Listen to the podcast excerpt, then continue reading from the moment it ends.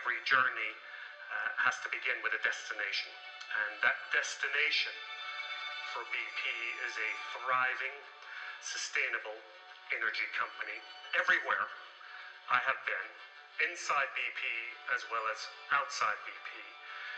I have come away with one inescapable conclusion, and that is that we have got to change.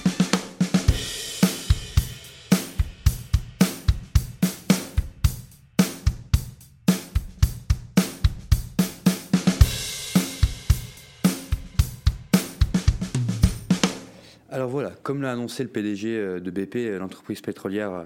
britannique, ces, ces majors pétrolières ont l'intention de suivre des stratégies zéro carbone, avec donc, dans le cas de BP, cet objectif pour 2050 d'être zéro émettrice, net zéro émettrice de carbone. Et en fait, on va voir que les effets du Covid-19 qui peuvent être négatifs pour certains secteurs au contraire, dans le cas du secteur pétrolier, pourrait être très bénéfique parce que ça pourrait leur donner l'opportunité de enfin pouvoir se diversifier dans d'autres énergies qui va favoriser leur développement finalement à long terme.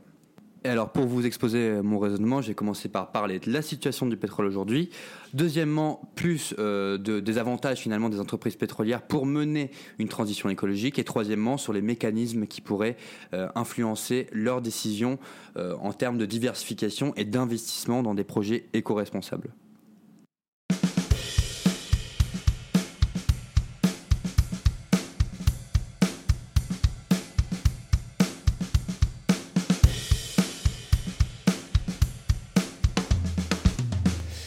Pour commencer, c'est important bien sûr de s'intéresser à la situation du pétrole euh, en tant que tel aujourd'hui, parce que euh, bien sûr on ne peut pas parler d'entreprises pétrolières sans parler de leurs produits de vente euh, aujourd'hui. Alors Qu'est-ce qu'il en est de la situation du pétrole aujourd'hui? Alors, si vous avez suivi un peu l'actualité récente, vous avez vu que on a eu une chute, un krach boursier immense durant durant courant mars qui a été aussi finalement accompagné euh, d'une chute des prix euh, du baril du pétrole assez drastique. On est passé euh, d'un baril qui était aux alentours de 70 dollars à compter de, on va dire, juin 2019, qui est passé jusqu'à aux alentours de 20 dollars le baril en, en quelques jours. Et tout ça à cause d'un choc qui est lié à la fois à l'offre et à la demande, ce qui explique du coup l'importance de ce choc pour le secteur entier. Alors, important à noter que en fait, ce choc n'est pas immédiatement lié au Covid-19. Je vais m'expliquer.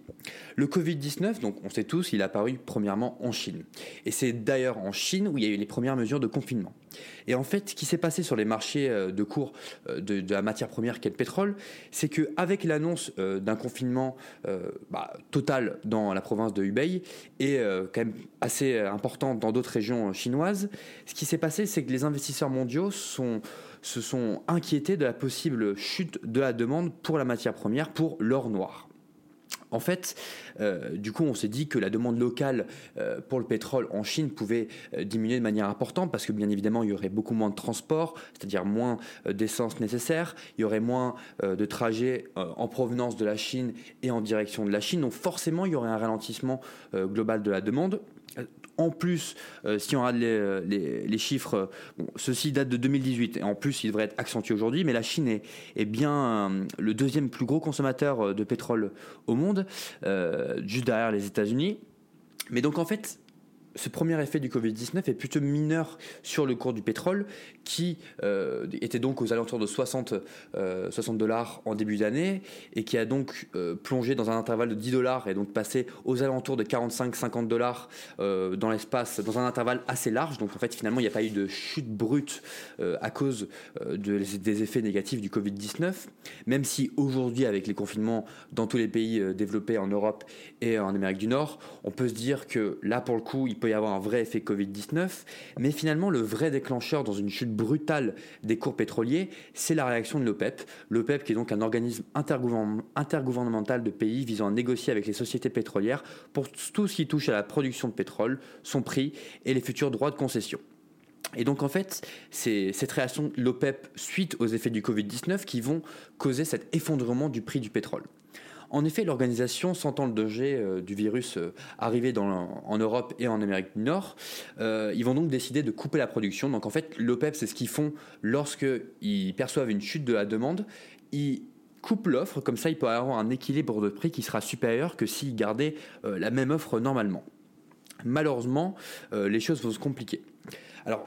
Souvent, lorsqu'on parle de coupes euh, de production pour euh, l'OPEP, ces coupes sont souvent accompagnées de partenariats avec des pays qui ne font pas directement partie de l'OPEP, et c'est notamment le cas de la Russie. Et les pays de l'OPEP, souvent, quand ils veulent couper la production pour maintenir un prix assez haut euh, du baril pétrolier, ils comptent aussi sur d'autres pays producteurs, la Russie notamment, qui est un des plus gros producteurs mondiaux, de suivre, suivre les pays de l'OPEP dans cette coupe. Or, euh, la Russie ici va refuser de couper sa production, euh, ce qui va attiser des tensions euh, entre la Russie et les pays membres de l'OPEP, et notamment l'Arabie saoudite, qui est donc le membre principal de l'organisation. Et l'Arabie saoudite, en réponse à cette non-action russe, va lancer une guerre commerciale pour s'accaparer des parts de marché au niveau mondial en augmentant sa production pour du coup répondre à la non-action des Russes quand ils ont voulu décider d'une coupe de l'OPEP. Le pays va donc ouvrir ses vannes euh, d'abord le 6 mars et va ensuite brader ses tarifs, ce qui va faire euh, plonger le cours et avoir les effets pervers euh, dont on vient de parler. Alors, pourquoi les Russes n'ont pas coupé leur production? Alors, les Russes, ils ont vu dans cette situation une opportunité de fragiliser le secteur pétrolier américain. Alors, les Américains, euh, il semble que ça fait maintenant un an ou deux qu'ils sont devenus le producteur, euh, le plus gros producteur mondial de pétrole, et ça c'est notamment grâce euh, au, développement de la technologie qui permet d'exfiltrer le pétrole de schiste. Sauf que ce pétrole est bien plus coûteux à exploiter, ce qui fait qu'il a un seuil de rentabilité bien plus élevé. Le seuil de rentabilité étant donc le moment à partir duquel les recettes obtenues couvrent l'ensemble des frais, c'est-à-dire fixes ou variables, exposés par la production.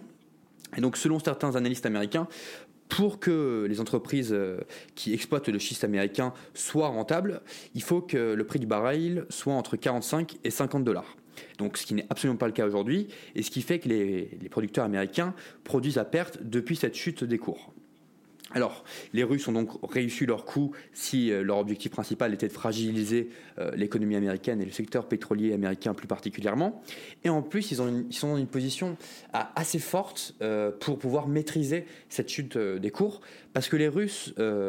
euh, une de leurs grandes forces, c'est la, quantité de réserves euh, de monnaie étrangère qu'ils détiennent euh, dans leur banque centrale et la quantité d'or. En fait, ce que font ces réserves, c'est qu'ils leur permettent de jouer sur la valeur de leur propre monnaie. Et donc finalement, en, par ces mécanismes de, taux de change, ils sont en mesure de, de gommer, effacer, on va dire, l'effet perverse d'un prix du pétrole en dollars qui est très faible. Donc c'est assez complexe comme mécanisme, je ne vais pas m'attarder dessus, mais c'est juste, euh, c'est ce qui explique pourquoi les Russes étaient plus en mesure euh, de, faire face à ce choc euh, immense dans le prix du pétrole. Donc, euh, donc, en gros, si on veut résumer la situation euh, du pétrole aujourd'hui, il faut dire que c'est assez complexe. On risque pas d'avoir un pétrole au prix assez haut avant un bon moment, avant du coup euh, que les effets perverses du virus se calment et qu'on puisse avoir une activité qui, qui est relancée au niveau d'avant le Covid-19 et donc euh, lorsque les confinements seront levés, et aussi de l'évolution du combat géopolitique. À noter que au moment où je, fais ce podcast, euh, apparemment il y aurait une annonce de l'OPEP, comme quoi il y aurait eu un, un, accord entre la Russie et les, pays membres de l'OPEP sur une coupe de production, mais cette coupe de production de toute manière n'est pas assez élevée comparativement à la chute de demande qui est, qui est anticipé. Et donc, de tous les cas, le prix du pétrole restera bas, même avec ce genre d'accord. Il sera sûrement aux alentours des 35 dollars le baril au lieu d'être à 20, ce qui était euh, là vraiment une catastrophe pour n'importe quel producteur. Alors, ce qui, va, ce qui va paraître paradoxal en finalement dans ce que je vais vous dire ici, c'est que les entreprises pétrolières qui dépendent du prix de cette matière première pour euh, créer leurs propres recettes vont pouvoir finalement plutôt bénéficier euh, et être les grande gagnante finalement de, ce post-Covid-19 et donc je vais vous expliquer pourquoi.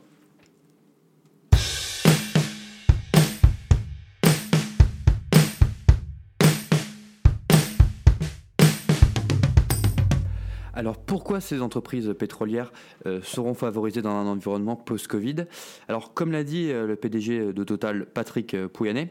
le géant français était mieux armé aujourd'hui qu'en 2015. Alors leur break-even point, donc c'est le seuil de rentabilité que je viens d'exposer juste avant concernant le prix du pétrole, il se situe donc en dessous de 25 dollars du baril, c'est-à-dire que avec un baril à 25 dollars, ils sont en mesure de, créer une rentabilité, alors que ce seuil de rentabilité était à 100 dollars euh, en 2015. Donc on voit qu'ils ont bien diminué leur structure de coût, ce qui leur permet euh, de générer des recettes même avec un prix de la matière qui est très faible. Et donc, un autre avantage euh, important de ces entreprises, c'est qu'ils ont un endettement très faible comparé à toutes les entreprises, euh, notamment du CAC 40 et les entreprises euh, européennes de manière globale. Et c'est même le cas aux États-Unis, qu'on on voit des entreprises surendettées. Et souvent, les entreprises pétrolières font partie des celles qui sont justement le plus de flexibilité à ce niveau-là pour pouvoir poursuivre dans une certaine mesure leur développement.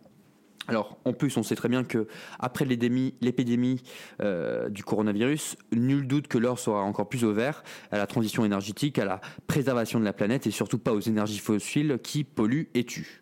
Et euh, donc les mastodontes du pétrole, étant moins endettés que les acteurs traditionnels du secteur de l'énergie tels que EDF ou l'italien euh, Enel, euh, ils vont être en mesure finalement de faire des investissements intelligents et pourquoi pas de faire des acquisitions et profiter de valorisation d'entreprises qui seront bien évidemment plus faibles qu'avant le Covid-19. D'ailleurs, le PDG euh, Total, euh, dans la même interview, a indiqué qu'il considérait que des entreprises du secteur des utilities liées à la gestion euh, des ressources de manière globale, que ce soit les déchets, l'énergie ou l'eau, sont les prochains gros concurrents pour des entreprises pétrolières comme Total. Et donc, Total pourra être en mesure, plus que ces entreprises, à être agressif sur des potentiels investissements après le Covid-19 ou ces entreprises d'utilities elles seront bien plus endettées et moins en mesure de profiter euh, de prix d'entreprise qui sera sûrement inférieur qu'avant le Covid-19. Et donc si on regarde un peu les comptes d'une entreprise comme Total, euh, parce qu'on va se concentrer un peu sur leur cas dans le cas de leur développement post-Covid, euh, ils ont des résultats opérationnels qui sont en forte progression depuis 2015-2016 où il y avait eu une autre chute du prix du pétrole. Ils ont des marges d'exploitation qui sont passées à 8% alors qu'elles étaient à 2% en 2015, des marges nettes aussi en, en augmentation de x2. Et surtout, l'indicateur financier principal lorsqu'on va essayer d'évaluer la santé financière euh, de ces entreprises pétrolières, c'est euh, tout simplement le gearing. Euh, le gearing qui est donc le rapport des dettes financières sur les fonds propres. Et ce gearing pour Total, donc le chiffre en tant que tel, il servira à pas grand-chose, mais donc il est estimé à 29,54%. Et donc, ce qui va être intéressant ici, c'est de le comparer à d'autres entreprises euh, françaises euh, pour le coup, euh, pour comprendre à quel point cet endettement en, moins sera un gros avantage pour les entreprises pétrolières. Il y a un autre indicateur qui est le leverage, c'est-à-dire la dette sur les l'EBITDA, et qui est lui aussi en diminution depuis 2015 et se situe en fin 2019 à 0,70. donc alors,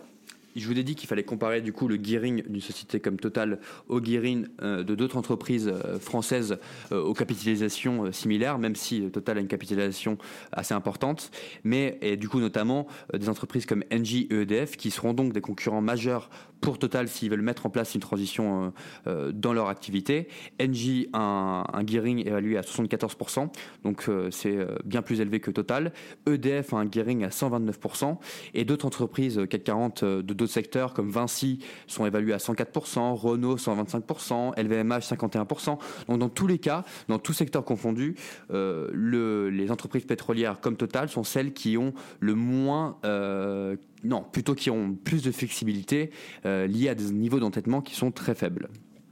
Autre aspect euh, qui pourrait favoriser le développement des entreprises après le Covid-19 et favoriser finalement leur développement dans les nouvelles énergies, c'est euh, leur expérience. Euh, c'est-à-dire qu'ils avaient déjà des unités dédiées à, ces activités dans les années 80-90. Et si vous voulez construire des éoliennes sur l'eau maritime, vous pouvez compter beaucoup plus sur une expérience d'une entreprise pétrolière comme Total qui a l'habitude de construire et mettre en place des projets offshore pour piloter ce genre de projet. Total aussi euh, va continuer malgré la crise à investir 1,5 à 2 milliards euh, dans la production d'électricité bas carbone. Et, euh, c'est clair que quand un major décide d'occuper un secteur, elle le fait clairement, c'est-à-dire que ce sont des sociétés qui sont habituées à financer des champs de pétrole à cours de milliards de dollars. Et, et donc elles y vont à fond et arrivent souvent à leur fin lorsqu'elles se lancent dans un projet comme ça. Et dernier aspect important pour ce genre d'entreprise dans euh, leur possible futur développement, c'est les réseaux mondiaux dont ils bénéficient. C'est-à-dire qu'on sait que la transition énergétique doit se faire au niveau mondial euh, et ces entreprises pétrolières ont des connexions encore parfois plus développées que certains gouvernements et euh, qui devraient faciliter justement cette diversification dans l'offre qui est nécessaire à leur développement futur. Donc voici quelques aspects et on va plutôt s'attarder ensuite dans la prochaine partie sur des moyens euh, d'encourager ces entreprises à suivre euh, cette, euh, cette horde de marche et de suivre une diversification dans leur activité.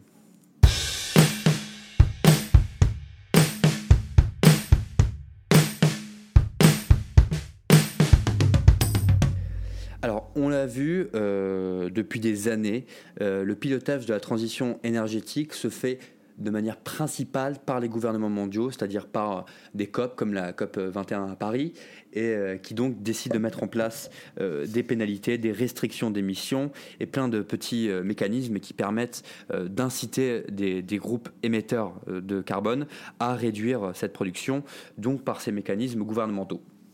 En revanche, en fait, euh, mon idée ici en, faisant ce, podcast, c'est de mettre en avant le fait que la transition écologique euh, se ferait de manière plus efficace si elle passait par simplement les forces de marché et pas par des gouvernements qui mettent en place des pénalités il y a trois choses que recherchent les entreprises euh, lorsqu'elles cherchent à investir dans des projets euh, euh, bons pour l'environnement. Elles recherchent pouvoir la capacité à créer des économies d'échelle,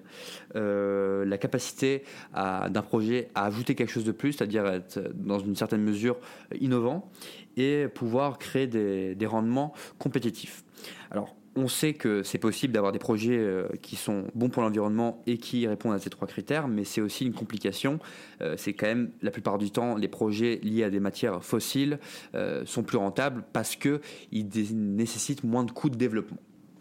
En revanche, il y a une possibilité qui, s'offrirait euh, au marché pour pouvoir inciter des entreprises à se lancer dans des projets plus euh, éco-responsables. Ce serait de modifier la structure euh, de financement, ce qui modifierait les rendements potentiels des entreprises sur des activités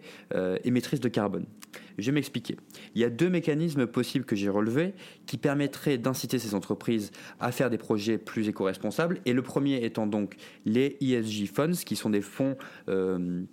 euh, solidaires pour l'environnement et la société, euh, et qui donc pourraient mettre en danger les titres pétroliers qui aujourd'hui sont encore en demande, car ces fonds d'investissement qui mettent en place ces ESG Funds sont de plus en plus demandés. Et si vous regardez le capital d'une entreprise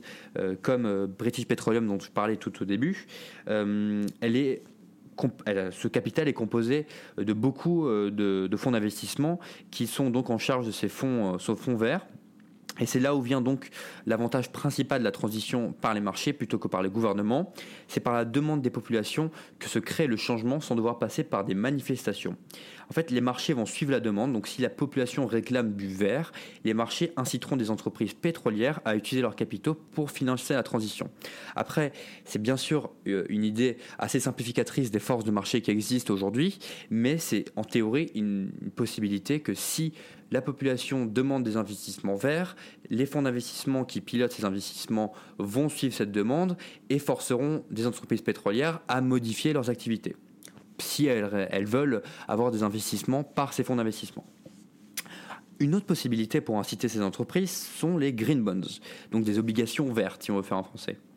Ces emprunts émis sur les marchés dans le but de financer exclusivement des projets verts à l'impact positif sur le climat ou l'environnement.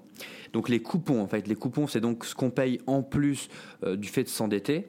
euh, vont donc être indexés sur la performance verte et non sur les politiques monétaires et sur des facteurs de risque qui sont donc aujourd'hui prépondérants. Donc aujourd'hui, par exemple, vous êtes une entreprise lambda en France qui veut émettre une dette, donc une obligation, vous allez euh, donc émettre une dette et votre taux, le taux que vous allez payer sur cette dette sera indexé un, sur euh, la politique monétaire de la Banque centrale, deux, sur votre profil de risque, mais pas sur euh, d'autres critères, notamment écologiques. Or, l'avantage avec des, titres d'émission verts serait que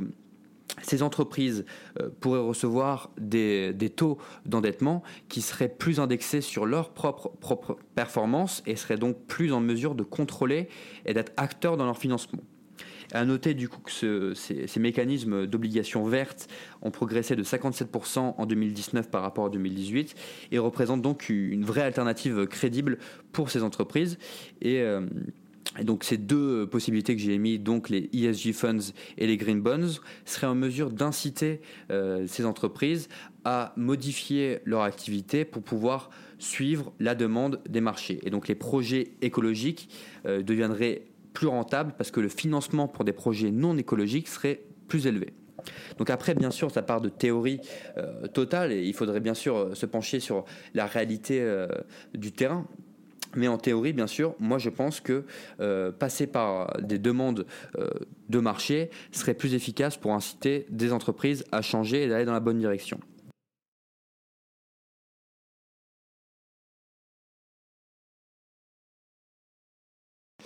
Alors pour terminer ici, je vais essayer d'exposer clairement mon argumentaire euh, que j'ai déroulé au cours de ce podcast. Alors j'ai commencé par exposer donc la situation du pétrole aujourd'hui, donc avec un cours du baril qui est très bas, qui est donc lié à des facteurs euh, géopolitiques et à des facteurs euh, liés donc à l'évolution de la contamination liée au coronavirus, et que ces facteurs sont pas sont pas prêts à disparaître dans les prochains mois et on risque donc d'avoir un prix du pétrole qui restera bas, ce qui aura forcément donc un impact sur les recettes des entreprises pétrolières. Euh, dans la deuxième partie, j'ai donc exposé que cependant ces entreprises pétrolières avaient euh, des structures très solides, c'est-à-dire qu'aujourd'hui elles sont très peu endettées, elles dégagent des marges très intéressantes et sont en mesure de créer de la rentabilité, même avec un prix euh, du baril très bas. Et que ces entreprises pétrolières sont très bah, elles sont totalement conscientes euh, de leur nécessité à évoluer, comme on l'a vu à travers les propos tout au début euh, du PDG de BP, mais on a aussi des, propos euh, comme celui du PDG de Total qui veut qu'en sortie de cette épreuve du Covid-19, voir un nouveau Total. Total Échelle ont des, des objectifs aussi ambitieux en termes d'émissions carbone. Il y a seulement 12 mois, on avait l'ancien directeur général de British Petroleum, Bob Dudley, qui affirmait que la compagnie ne pouvait pas être tenue responsable de la façon dont les consommateurs utilisaient les produits et donc on voit clairement quand même il y a une transition dans l'état d'esprit de ces PDG. Et en plus de ça, comme je l'ai exposé dans la partie 3, euh, on a des, mécanismes aujourd'hui qui permettraient d'orienter euh, les activités de ces entreprises dans une direction plus écologique, par simplement la force des marchés et par la demande euh, de la population de manière générale, par deux mécanismes, donc les fonds verts et les obligations vertes. Donc on serait en mesure d'orienter l'activité de ces entreprises pour qu'elles puissent investir et diversifier leur offre dans des énergies plus vertes et euh, pas être seulement dépendantes du pétrole qu'on sait qui est forcément néfaste pour notre environnement. Et c'est pour cela que je veux juste euh, insister sur ce point, que les entreprises pétrolières ne devraient pas être vues comme, des, comme les vilains et qui devraient être punis, mais au contraire, on devrait les encourager par nos propres actions sur les marchés à, euh, se lancer dans ce genre de projet parce que finalement, euh, c'est elles qui seront le plus à même à se lancer dans des projets écologiques de manière efficace. Et euh, donc le Covid-19, en final, pourrait être un déclencheur pour dire à ces entreprises de passer la seconde sur la transition écologique dans l'intérêt commun que nous avons tous.